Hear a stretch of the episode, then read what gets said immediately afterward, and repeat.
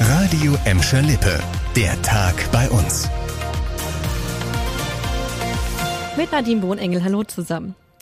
In Gelsenkirchen-Schalke Nord war heute gut was los. An der Hochkammstraße wurde eine Fliegerbombe gefunden und hat den Einsatz von Bombenentschärfer Uwe Pawlowski gefordert. Also wir haben heute hier eine 250 Kilo Bombe britischer Herkunft entschärft.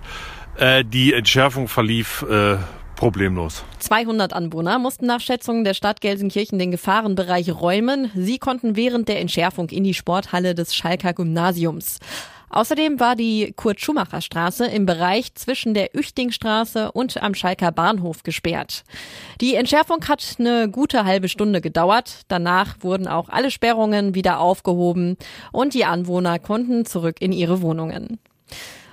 Grünkohl ist ja eigentlich super gesund. Einige Bottropper sollten trotzdem lieber die Finger davon lassen. Zumindest wenn das Gemüse aus dem eigenen Garten kommt.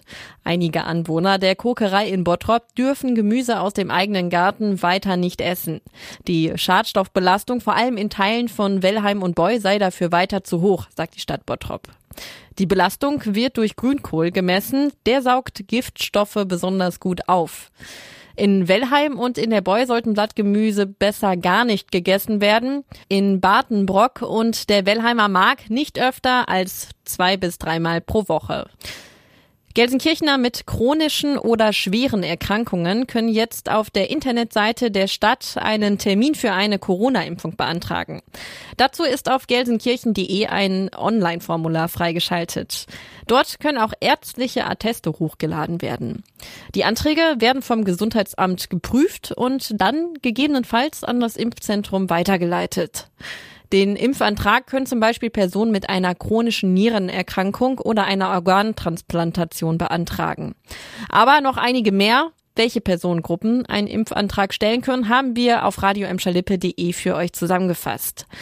Wann die Impftermine für die Betroffenen stattfinden, kann die Stadt aber noch nicht sagen.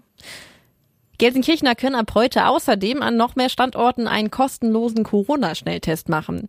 Das Deutsche Rote Kreuz machte vier neue Teststellen auf, und zwar in der Altstadt, in Erle, in Hassel und in Schalke Nord. Damit sollen auch Gelsenkirchener, die nicht mobil sind, eine Testmöglichkeit in ihrer Nähe bekommen. Bisher gab es ein zentrales Testzentrum des DRK an der Adenauer Allee.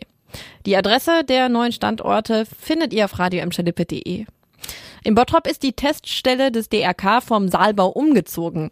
Ab heute könnt ihr euch in der ehemaligen Disco Prisma an der Ruhrölstraße testen lassen. Das war der Tag bei uns im Radio und als Podcast. Aktuelle Nachrichten aus Gladbeck, Bottrop und Gelsenkirchen gibt es jederzeit auf radioemschalippe.de und in unserer App.